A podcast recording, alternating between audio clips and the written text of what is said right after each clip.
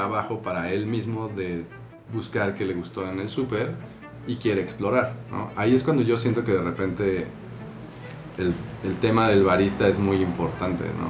El- el- Ok. que te pueda, que pueda, porque asumimos que el barista va a saber más que tú. Vamos, a, vamos a partir de ahí.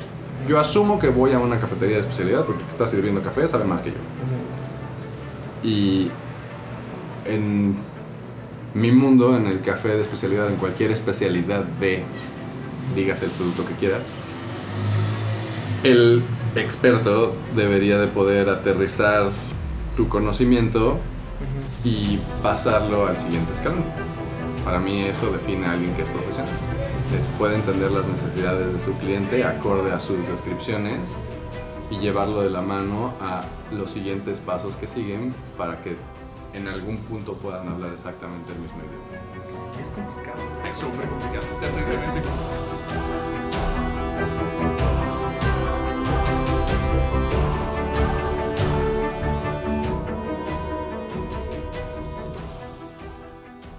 Hola, soy Ángel Luna y les doy la bienvenida al primer episodio de Amber SL24, donde tendremos conversaciones random con personajes que hemos conocido alrededor de una taza de café y creemos tienen mucho que aportar a la comunidad. Estos episodios los estaremos compartiendo entre semana bajo un formato diferente al habitual. Nuestro co-host en muchos de estos episodios será Carlos Cohen, mejor conocido como el servidor de las levaduras. Así que bienvenidos nuevamente y esperamos que disfruten de este episodio.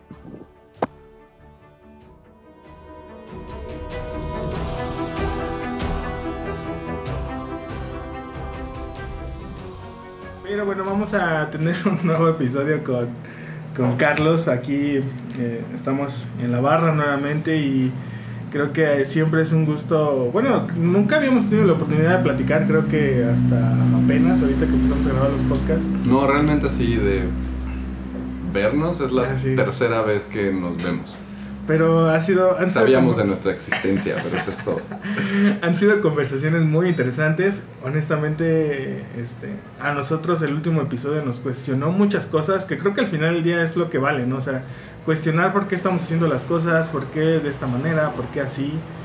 Este, creo que eso es lo que deberíamos hacer y no solamente por ejemplo en la industria del café, que es lo que a lo, a lo que nos dedicamos, sino pues en cualquier área de nuestra vida tendríamos que hacerlo, ¿no? Cuestionarnos por qué.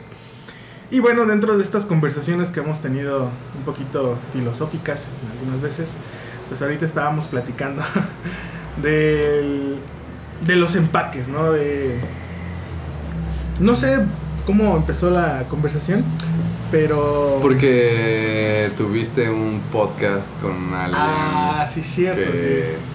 Sí, trabaja alrededor de la construcción de las marcas. De las marcas, ok, correcto. Sí, entonces, pues hablábamos un poquito de eso antes de, de iniciar este podcast que no estaba planeado, este episodio, pero yo creo que las cosas que no están planeadas muchas veces salen mejor. bueno, no siempre, pero Haremos lo posible. haremos lo posible. Entonces, eh, nos cuestionábamos un poquito acerca de esto, ¿no? ¿Qué tan...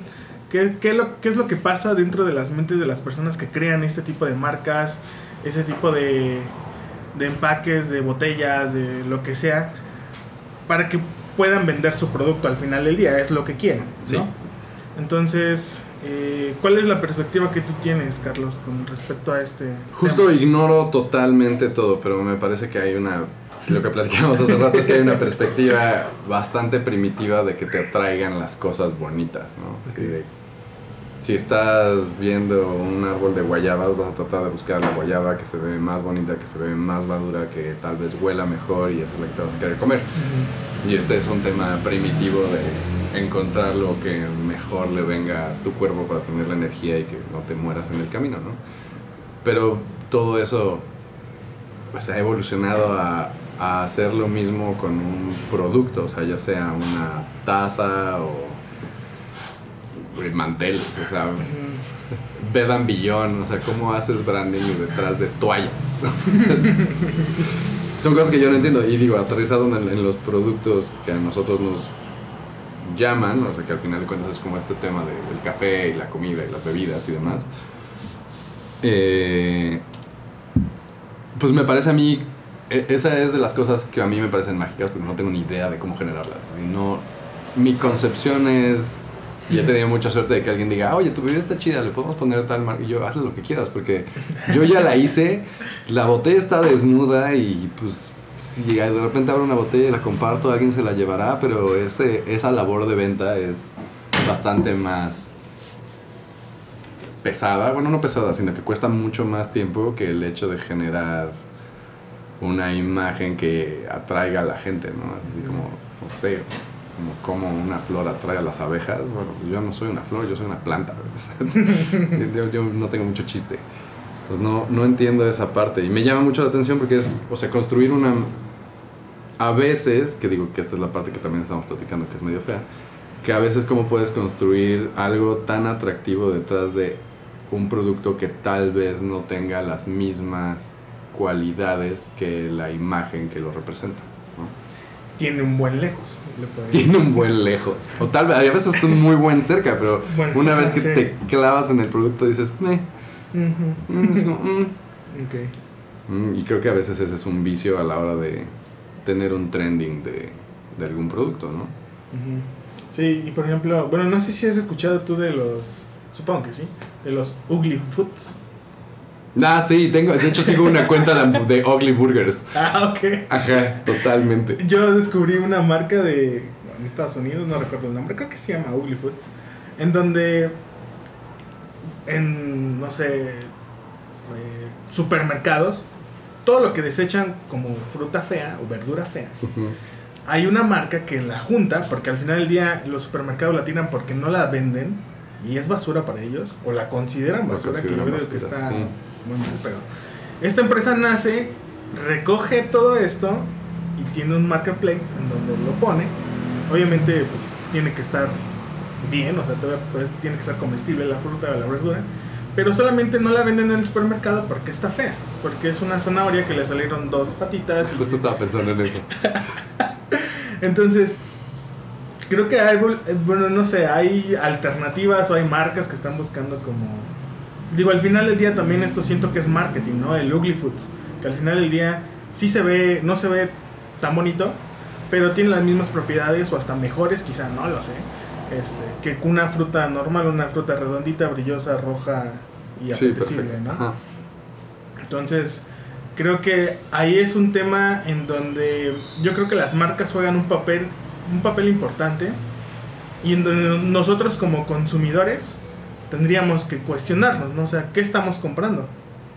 Que justo vamos a eso que platicábamos en el podcast En pasado. el es- pasado, sí. Sí.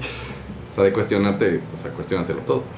No, yo, o sea, yo con, cuando estuve trabajando en cervecería paracaidista entendí mucho ese tema, ¿no? O sea, yo, pues, o sea, la cerveza estaba chida, pero hasta que mi, mi, mi compa Adrián le puso una imagen, un look and feel y una, literal le puso ondita, fue que empezó a moverse todo, ¿no? El producto era exactamente el mismo que cuando pues, hacía mi home brewing, exactamente lo mismo.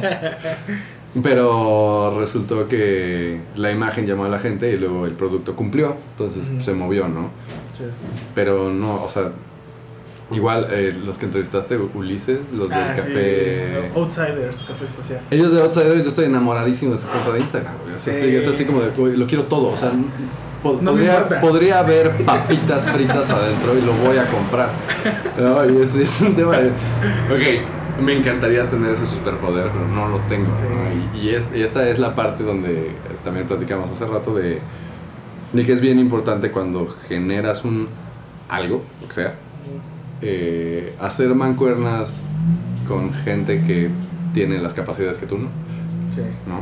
Que es lo complicado, ¿no? Sí, eh, porque al final de cuentas hay veces que no compartes filosofía porque realmente tal vez uno desconozca del tema de lo del interior del paquete y el que tiene lo de adentro del paquete ignora todo lo de afuera. Entonces ponerse de acuerdo luego no es tan sencillo, ¿no? Alguien tiene que ceder ahí.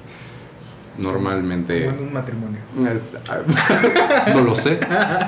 No lo sé, pero entiendo sí este tema sé. de las relaciones humanas, donde en algún punto tienes que ceder, si no vas a topar con pared. Y a veces ese ceder te lleva a construir algo súper chido, ¿no? Eso sí. Sí, fíjate que nosotros también cuando entrevistamos, bueno, no entrevistamos, estaba platicando con Ulises y con Caro de, de Outsider. Lo mismo yo le dije, de hecho hasta creo que le, le pregunté si no tenía una vacante, porque la verdad es que me encanta lo que hacen, cómo lo hacen, me interesa mucho saber, como tú dices, cómo pensaste eso, cómo llegaste a eso y cómo hiciste clic con mucha gente, o sea, con muchos sectores hiciste clic y es muy llamativo y te hace querer comprarlo aún. O sea, yo cuando los vi dije, lo que yo pensé fue, voy a comprar, voy a hacer un review de su café.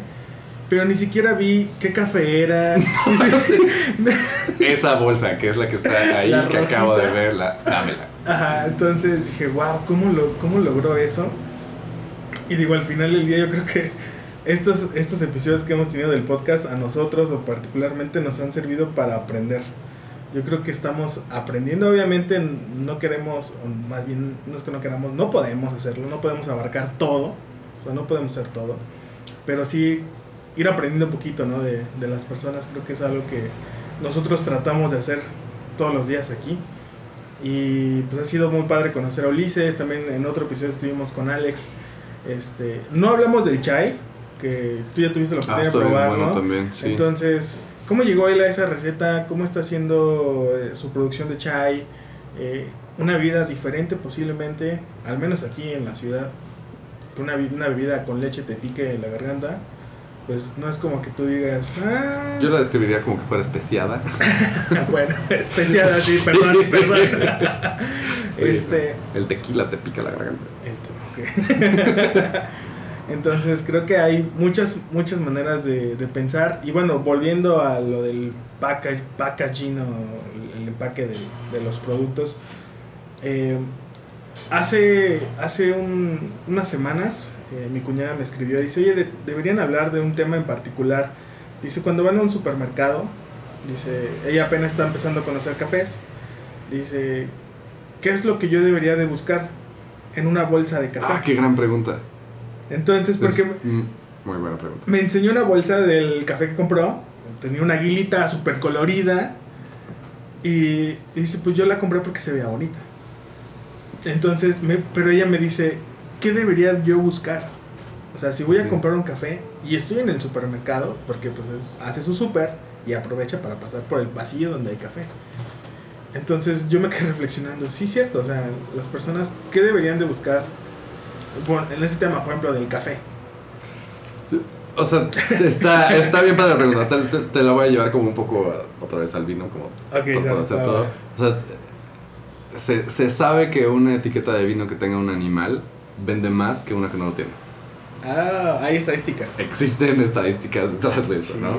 Y es, y es está, está total y absolutamente comprobado. Digo, che, si piensas, o sea, si yo te digo ahorita, piensa en una marca de vino australiano, lo primero que vas a pensar va a ser o un canguro o un pingüino, porque son las dos que están en el mercado.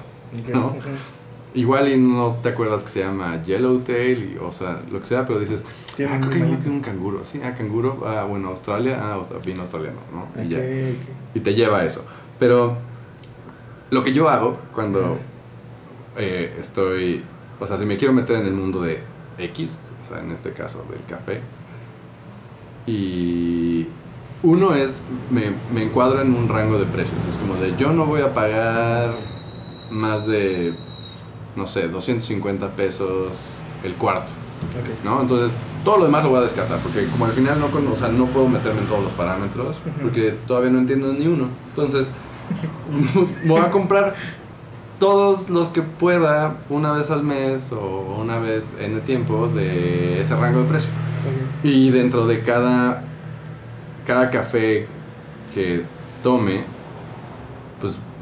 voy a leer lo que me dice la bolsa, obviamente, ¿no? Ujú. Y, y las características que él, porque todas las bolsas te describen, este café es afrutado, este café es más caramelizado, este café es más tostado, ¿no?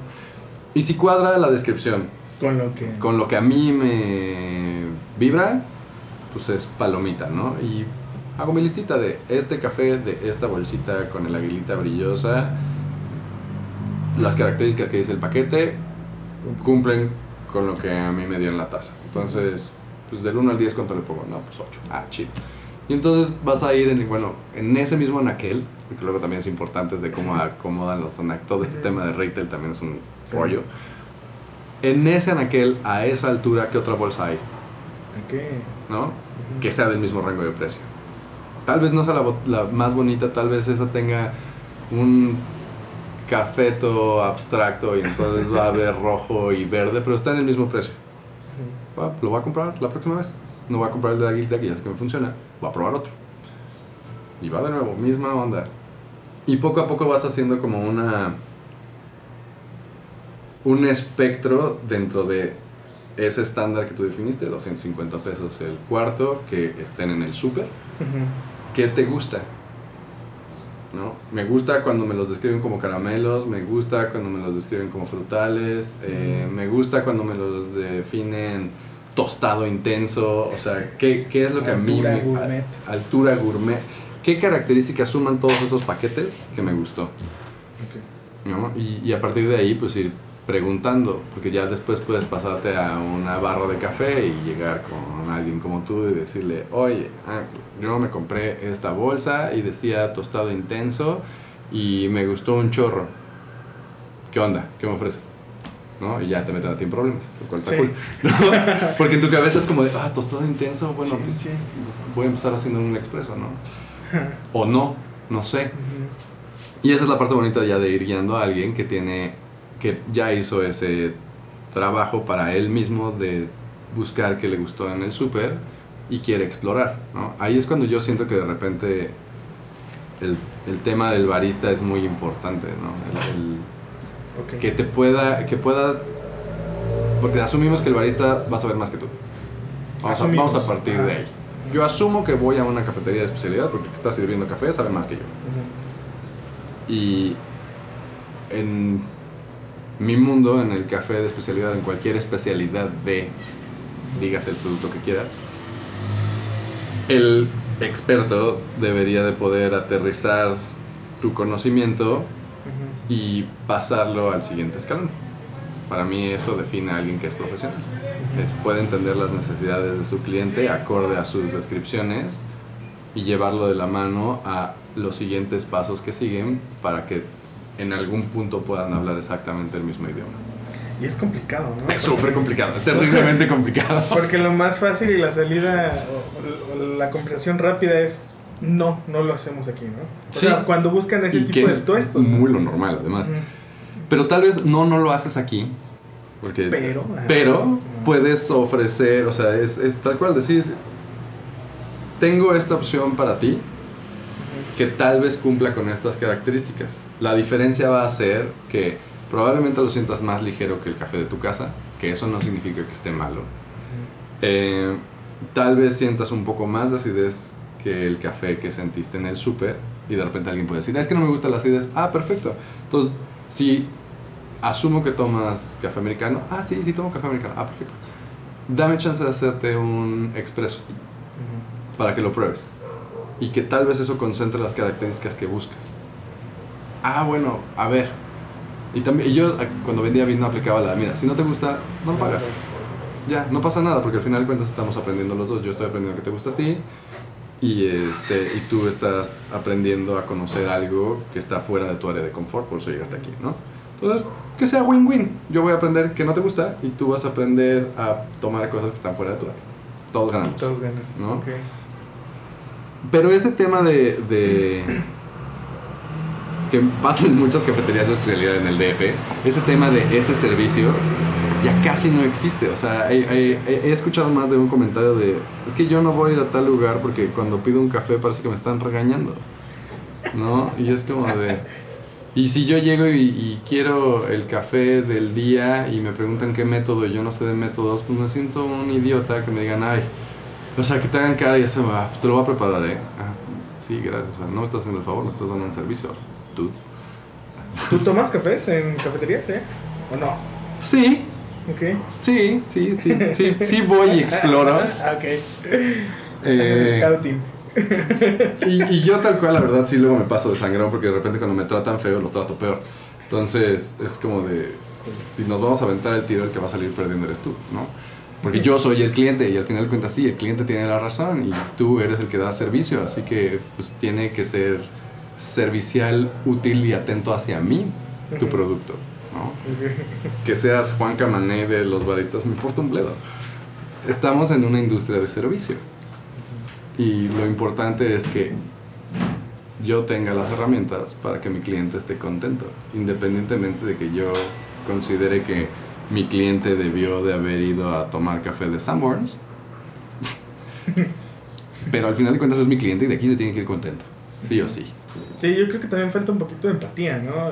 Platicamos con, el, con este Kurt en el episodio pasado, que en algún momento, creo yo, quiero pensar, todos en algún momento llegamos a una barra de café y no sabíamos que era un B60. O sea, no lo sabíamos. Tal cual. Entonces, el hecho de que llegue alguien y te diga, te pregunten, oye, tienes en tu carta V60, ¿no? ¿Qué es? O sea, tener como esa empatía de decir, ok, te voy a explicar como a mí quizá me explicaron en algún momento si tuve una buena experiencia. Si tuviste una buena experiencia, porque también, sí. Porque también hay gente que, o sea, también la parte de servicio a veces requiere que tengas la capacidad, o sea, de que hables, digamos, varios idiomas, y no por decir inglés, francés y demás, sino porque hables idioma del nivel en el que está el cliente. Que quieras o no es un nivel por el cual tú pasaste. Ah, creo que ahí viene el tema, creo que ahí es donde haces el clic de empatía. Sí, por ejemplo, le dices, notas, este café tiene notas a fresa. Y tú ves la cara del cliente así de... ¿Por qué vas a ver a fresa? Es café, güey. sí. Que es una nota. Deja tú, o sea, sí, exacto. Entonces, yo creo que sí tenemos, creo que mucha responsabilidad en la barra de, de tener ese, esa empatía y tener como las palabras correctas, ¿no? Decir tú el lenguaje correcto. Sí. quizá no es nota, quizá es. Quizá, puede que este café o el aroma que desprende te recuerde a una fresa o te recuerde algo, ¿no? Sí, no, y además este tema de este tema de los aromas está muy ligado a tu a tu memoria y al final, o sea, si los tú y yo ahorita decimos ubicamos el aroma de una sopa de pasta, sí, pero si empezamos a describirla, igual y la mía tenía un pedazo de salchicha adentro porque así la hacían en el rancho y en la tuya igual y además de sopa de pasta tenía fideo tostado porque tostaban unos demás, ¿no? Y al final de cuentas nuestro contexto de sopa de pasta es diferente, pero estábamos hablando de sopa de pasta, ¿no? Y sí, esa parte de... O sea, para mí esta parte que, es, esta parte que acabas de mencionar, que es la empatía, tiene que ver con eso, es, es, saber que tú estuviste en ese lugar. O sea, para que, para, porque para que tú hubieras llegado, o sea, para que tú llegaras a donde estás sirviendo café, no naciste sabiendo eso. Sí. Y el cómo lo aprendiste tú y cómo tuviste más oportunidades tú tal vez de aprenderlo que el que tienes enfrente implica la responsabilidad de poder traducir esa información que tienes hoy a ese pasado que también tuviste, ¿no? Sí. Sí, y lo mismo pasa con, por ejemplo, también con la cerveza. Bueno, con todo, yo creo, ¿no? Pero, por ejemplo, cuando nosotros empezamos a conocer un poquito la cerveza artesanal, que no la conocíamos, era como, ¿qué es una IPA? Sí, exacto, no tienes por qué saberlo, o sea, esa es la verdad.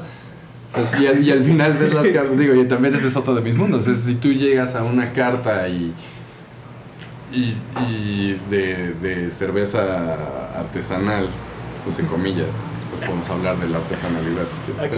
Eh, llegas a, una, a un lugar y solo sirven ah, este, tipo de cervezas y lo que tú estás acostumbrado a tomar es pacífico. Y llegas y dices, quiero algo como pacífico, normalmente te hacen jeta y eso está terrible. Cuando el que te está sirviendo debería de entender que si tomas pacífico es porque te gusta Pilsner y si te gustan las Pilsner es porque te gustan las Lager.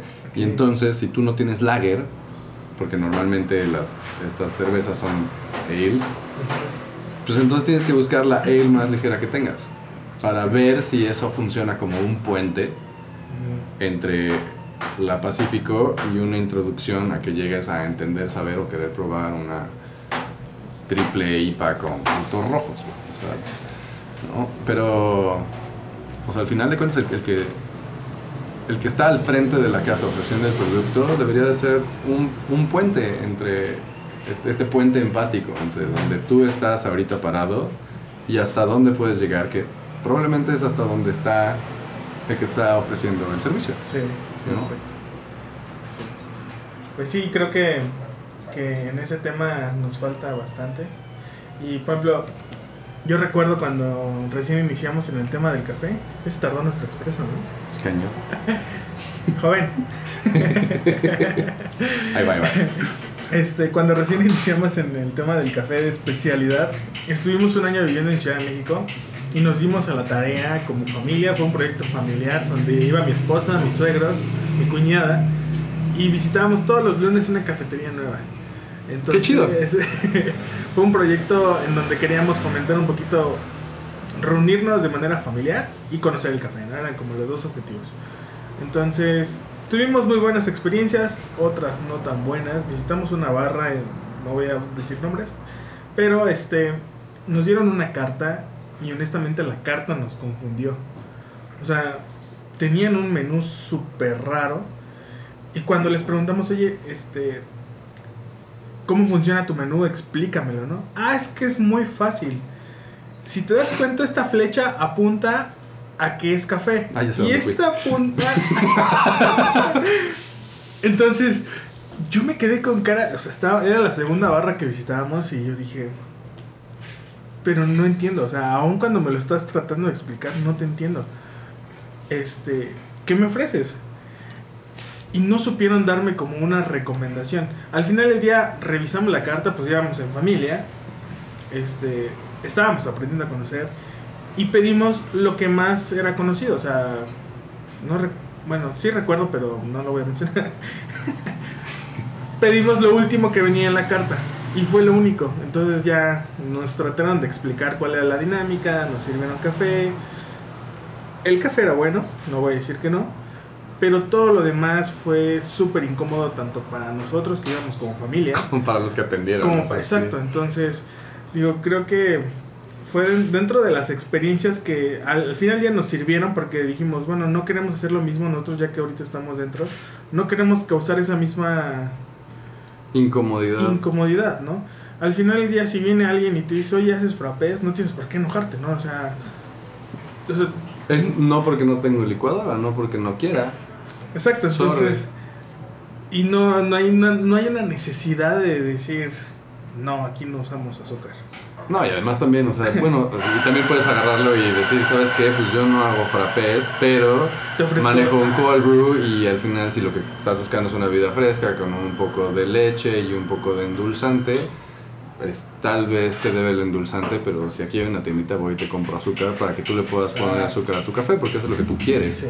Yo te voy a ofrecer lo más cercano a lo que tú me estás pidiendo y voy a tratar de ponerte en, en, en la mesa lo que necesitas para que lo disfrutes. Sí, claro. ¿no? Porque al final tu filosofía de producto es el producto está bien hecho. ¿Cómo lo dejo al alcance del que me lo está pidiendo como frappé? Pues nada más hay que cambiarle el chip un poquito y que se anime a probar otra cosa. Y por ejemplo, digo, tocando un poquito este tema, ahorita me acordé. ¿qué- ¿Cuál es como tu perspectiva que tienes acerca de algo correctamente bien hecho y lo que el cliente como tal hace con esto que tú ya preparaste? Era un poco como lo que platicábamos hace rato, va a estar muy divertido. Porque yo, yo sí tengo muy separados mis chips de qué estoy haciendo para alguien y qué es para mí. ¿No? O sea, como te decía, a mí. O sea, yo en la parte de, de, de barista, así de.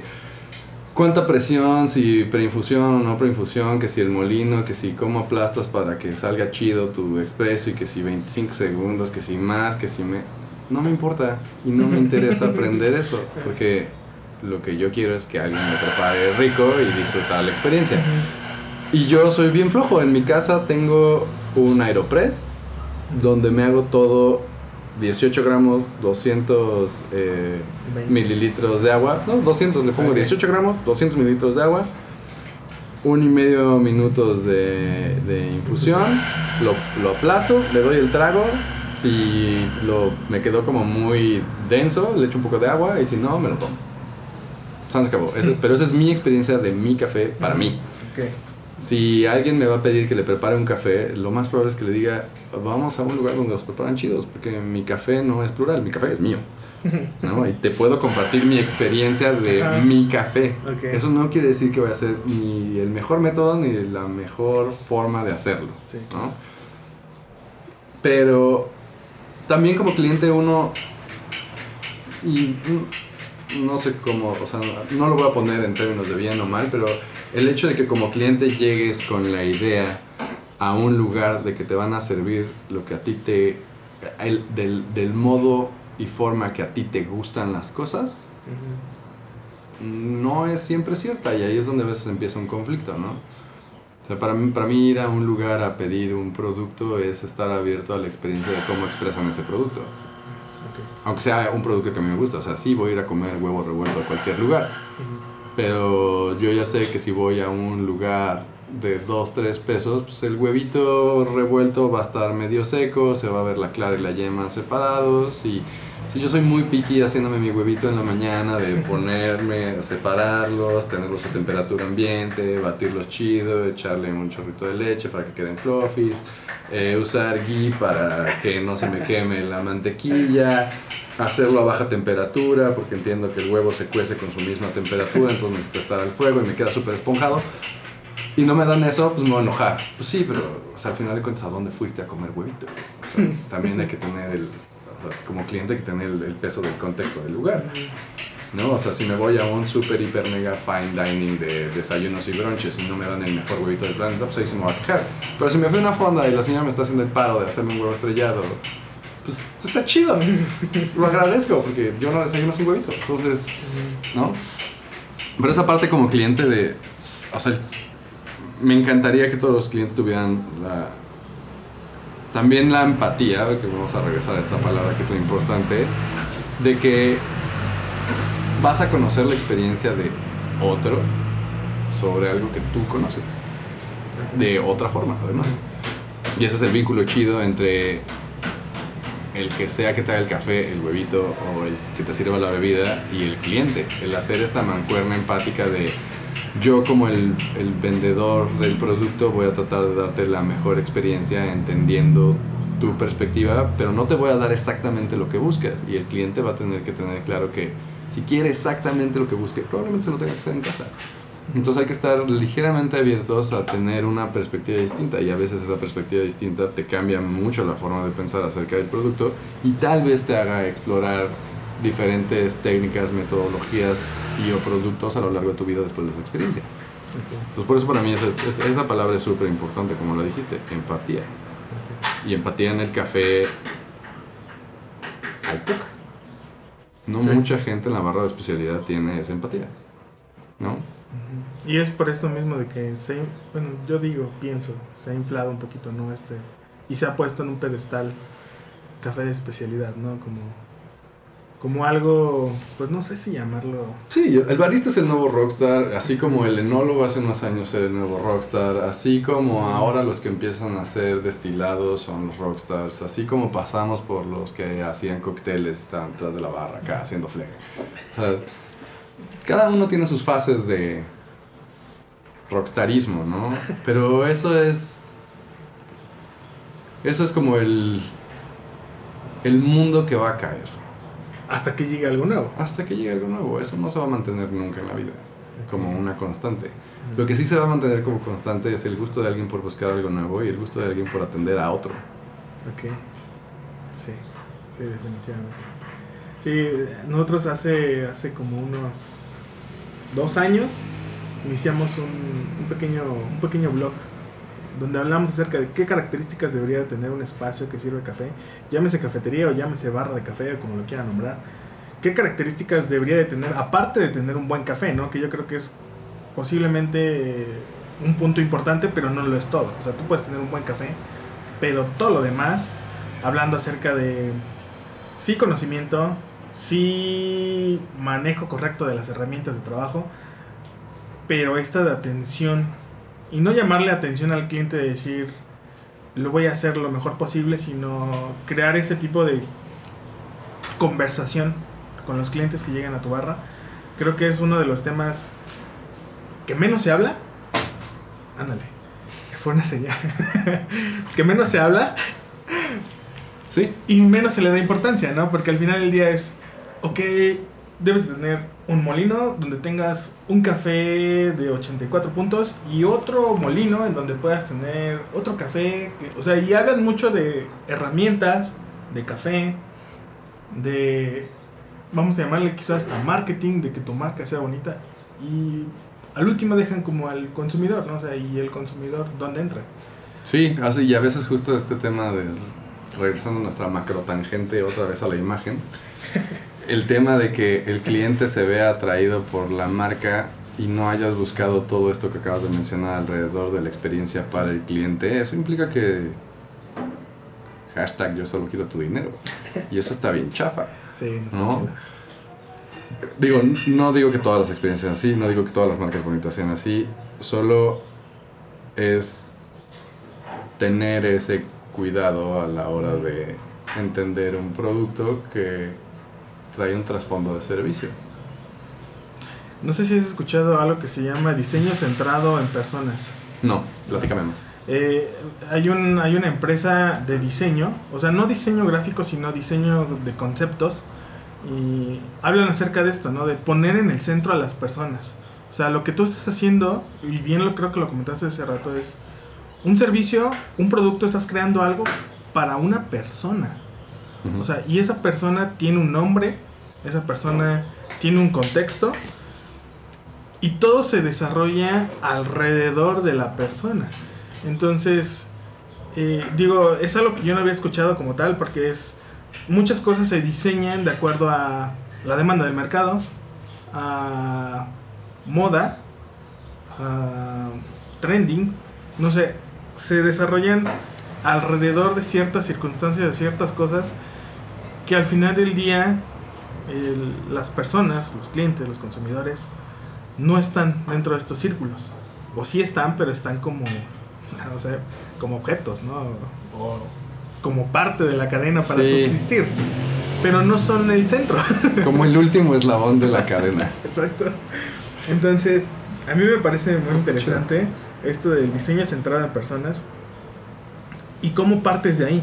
O sea, ya sea que desarrolles un producto, desarrolles una marca, lo que sea que hagas, eh, lo puedas estar siempre pensando y visualizando que ese café, ese vino, esa cerveza, lo va a tomar una persona.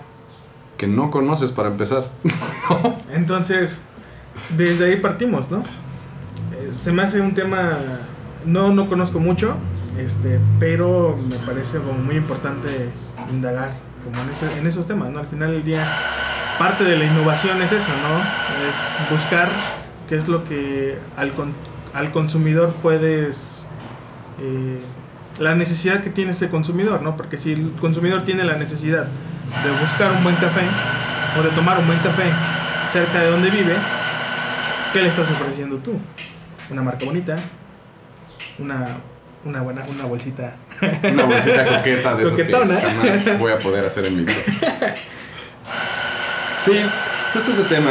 Y al final regresamos al tema de, de, de, de servicio. O sea, esta parte intangible detrás del producto, asumiendo que el, el producto tiene las cualidades deseables de, del cliente, lo terminas de amarrar con esto que está en el aire, que es de voy a platicar buscando que a ti te guste, ¿no? O sea, es sé, si tú ves, si te tomas el café más concentrado, ¿por qué no echarle menos agua al B60 nomás porque a él le gusta más concentrado? O sea, Ajá. o sea es, es así de sencillo, ¿no? Es, sí, ok, la métrica es esta, pero él en particular lo quiere diferente, ¿por qué no dárselo? no? ¿Por qué a fuerza meterle el protocolo de, no, no, no, tiene que ser así? La pastilla de café especialidad. ¿no? Las pastillas. Sí, pero literal así hasta la tráquea. O sea, no, pues no hay necesidad, ¿no?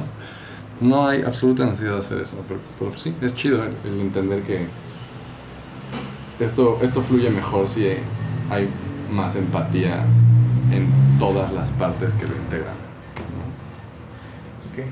Bueno, pues ya llevamos grabando 50 minutitos, Muy buenos. muy buenos. Y pues creo que vamos a cerrar este episodio. Creo que la información que, que tenemos hasta ahorita, o esta conversación ha sido buena, pienso yo. Y si no, pues ya nos, nos dirán, ¿no? O sea, ya... Si no, ya la grabamos y la van Sí. escuchando. Critícanos, por favor. Y bueno, aquí nada más me gustaría comentar, presumir, ¿por qué no? Dale. Que aquí este Carlos nos trajo una, un pequeño presente. Mira, lo esto de las alarmas, yo creo que sí vamos a ponerle una sección como el podcast de detrás de las alarmas de la ciudad, no sé. Algo, pero nos Tu, toca... tu música de intro debería de llevar un par de campanas de estas. sí. Ah, par de sirenazos y así. Estaría cool. bueno, este Carlos nos trajo una, un pequeño presente. Yo siempre, bueno, no siempre, pero me he dado cuenta que posiblemente la intención detrás de este podcast sean los presentes. ya la cumpliste. Porque siempre nos traen regalitos bien chidos. Entonces, Qué pero, pero no. Muchas gracias, Carlos, por, por el regalito. Es una cerveza que yo cuando la vi dije, wow. Hablando un poquito del, del- de la botella y todo. Pero, ¿qué tiene de especial esta cerveza? Es la última botella de como la línea de cositas especiales que sacamos en Paracaidista. O sea, la sacamos en 2020. Es una cerveza ácida, que es como de las que más me gusta hacer. Ok. Tiene un trabajo de lactobacilo y levadura. Y como que nos enfocamos en un, en un lúpulo que se llama Nelson Sabin. ¿Así se llama un- el lúpulo? Es un lúpulo de Nueva Sí. Zelanda y tiene esta onda como de vino blanco. Entonces, el tema de lo acidito de la chela es como para apegarnos un poco más a ese perfil de sabores. Eh, los lúpulos que usamos es para darle esta complejidad aromática. Y a la hora de tomarte esta chela, como te decía hace rato, pues piensa más en un vino espumoso que en el contexto que tengas de cerveza. Y la vas a disfrutar más. Excelente. Pues muchísimas gracias. Ya no sé cuándo la abriremos. Yo creo que será hoy en la noche. Excelente. Bien. Porque no sabemos si mañana estemos en este mundo. Entonces, pues muchísimas gracias, No, gracias a este, ti. Carlos. Qué bueno que pudimos eh, tener esta conversación, entre comillas, improvisada, porque creo que son estos espacios en los que queremos tener, pues no sé si temas de debate, pero sí al menos de, de opinión, de saber qué es lo que la gente piensa. Y pues los animamos, ¿no? A que si en, al- si en algún momento alguien quiere comentar, quiere, oye, eh, tengo una duda, que- ¿cómo pasó esto? ¿Qué se hace en estos casos? O también es válido decir lo que dijo este dude está mal, Está está, mal. loco. Quémenlo. Es súper válido. Así que, este, pues estamos en redes sociales. ¿Nos repites tu, tu arroba?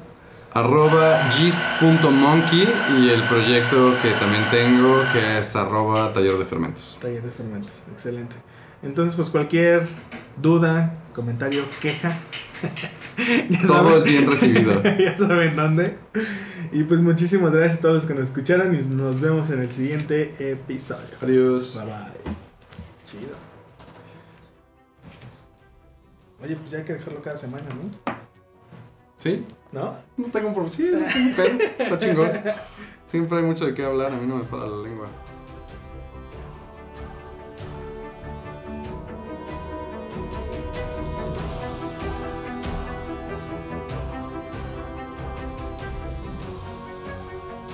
Y si has llegado hasta este punto, te queremos agradecer por habernos escuchado y te damos la bienvenida al After. Ahí me avisas cuándo, ¿no? Entonces, eso, eso está más padre que crear. O sea, digo, al final de cuentas, el romance que tiene crear una marca está bien chido, güey. O sea, porque al final. También la sientes como tu hijo, ¿no? Pues, al final nunca hay hijos feos. Entonces.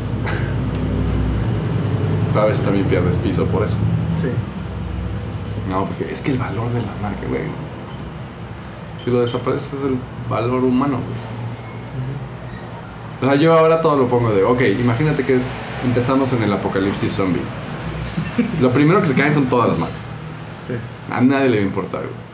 Pero sí van a ir a buscar al mejor zapatero de la zona, güey. Y no va a ser Louis Vuitton. güey. ¿No? Probablemente sea el güey que tiene el depósito de llantas y resulta que tiene las agujas correctas, güey. Ok. Pero tu marca y tu look and feel y qué a sentir otros, la verdad es que es no es lo primordial. Pero si alguien toma café y tú eres el que tiene la finca de café, güey, pues ahora sí se va a volver a convertir en oro verde si lo sabes procesar relativamente bien, porque ni siquiera tiene que ser bien, porque no va a haber tecnología para hacerlo bien. Entonces, si entiendes el procedimiento, vas a tener que hacerlo a la antigüita, güey. O Pero sea, con el una- conocimiento correcto. ¿no? Exacto, ahora prende leña, güey, y que no se te pase del primer crack, güey. Ahora enfriarlo en putiza, ¿no? O sea, Mm. no. y es lo mismo, o sea, a mí, a, mí me, a mí me gusta mucho lo que hago porque cae en la categoría de oficio. O sea, si viviéramos en una aldea pequeña, pues hacer bebidas alcohólicas está chido, hacer pan está chido, hacer bebidas probióticas está chido, poder conservar lo que se coseche está chido, poder hacer combustible está chido. Sí, pues. No necesito marca para eso. Ok. Qué interesante, ¿eh? Sí, o sea, güey, te vas con los de flor y fruto, güey. O sea, es. Güey, pues quieres un ceramista, güey. Ahí está, ¿no? Pues no te vas a ir por la marca, te vas a ir porque es lo que conoces, es al güey que conoces, es el más cercano que lo hace donde no se rompen. Sí, al final del día es útil. Es útil, exacto. Ahí se podría resumir lo que todos en algún momento queremos lograr o hacer, ¿no? Qué tan útil es para tu vida diaria. Sí. Y sí, en un mundo capitalizable es cuanto te deja. ¿No? Ni modo. O sea, suena, suena como de gandalla, ¿no? Pues sí, Pues total y absolutamente, pero pues es el sistema en el que vivimos, ¿no? Y si uno no acepta eso, si quiere volver socialista revolucionario, pues está chido. Pero ¿tienes el varo para comprarte tu isla y desarrollar ese sistema? No. Sí, ¿no? Hay- que aceptar ciertas realidades. La realidad de que vivimos en un mundo capitalista, independientemente de que estemos enamorados de lo nuestro, tiene que dejar. Y que el hecho de que deje no depende de cuánto amor le ponga a uno, sino de cuántas veces lo puedas vender. Ok. Es importante. ¿Cuántas veces lo puedes? Sí, pues al- si no se queda en un hobby, ¿no? Al final del día. No lo que te Que también es y- súper válido, ¿no? Sí. Pero hay que entender la diferencia, o sea, hay que tener clara la diferencia. Es yo quiero hacer un hobby. Ah, pues, güey, date. Luego debemos sacar el dinero para mantener tu hobby. No sé, ya a nadie le importa, Sí. ¿no? Sí, claro. Como la esposa de Jess Best, de este de ex esposa de- del de Amazon. Ahí estaba leyendo una nota que tiene 50 mil millones de dólares en su cuenta. La mujer tiene 50, 50 años. Y lo único que va a hacer el resto de su vida va a ser gastar su dinero. Y no se lo va a acabar, güey. y no se lo Sí, no se lo va a acabar. Dije, ah, mira. O sea, literal onda. puede comprar una pequeña isla y crear un país y, güey, con ese dinero se paga la deuda externa, güey. O sea, Sí. ¿no? Sí, claro. Oye, deberíamos hacer como un, un- una, una sección del podcast que, que se llame Esperando, como el camión de la basura, ¿no? Mientras esperamos la campana del... Mientras la basura nos abandona. Mientras la basura nos deja. Mientras la basura nos deja. El reconfortante sonido de la basura. También podríamos hablar de la la semiótica de las campanas, ¿no? En comparación la de la basura y la de la iglesia. güey. ¿Las dos te llaman, sí o no? Sí, las dos te llaman. Con cierto nivel de urgencia, pero... A veces hasta ambas. Sí. Puede ser. Ese es mi punto. ¡Qué miedo! Se puede poner muy creepy cuando te vas al lado profundo de las cosas. Va, ¿estamos listos? Súper listos. Oye, ¿pero qué vamos a hablar? Ni idea, tú dime. Ok. Tú eres el del podcast. de hecho, esto debió haber sido una gran intro. No, pues pero- ya llevamos Oye, 15 pero, de, minutos oye, pero. ¿de qué vamos a hablar?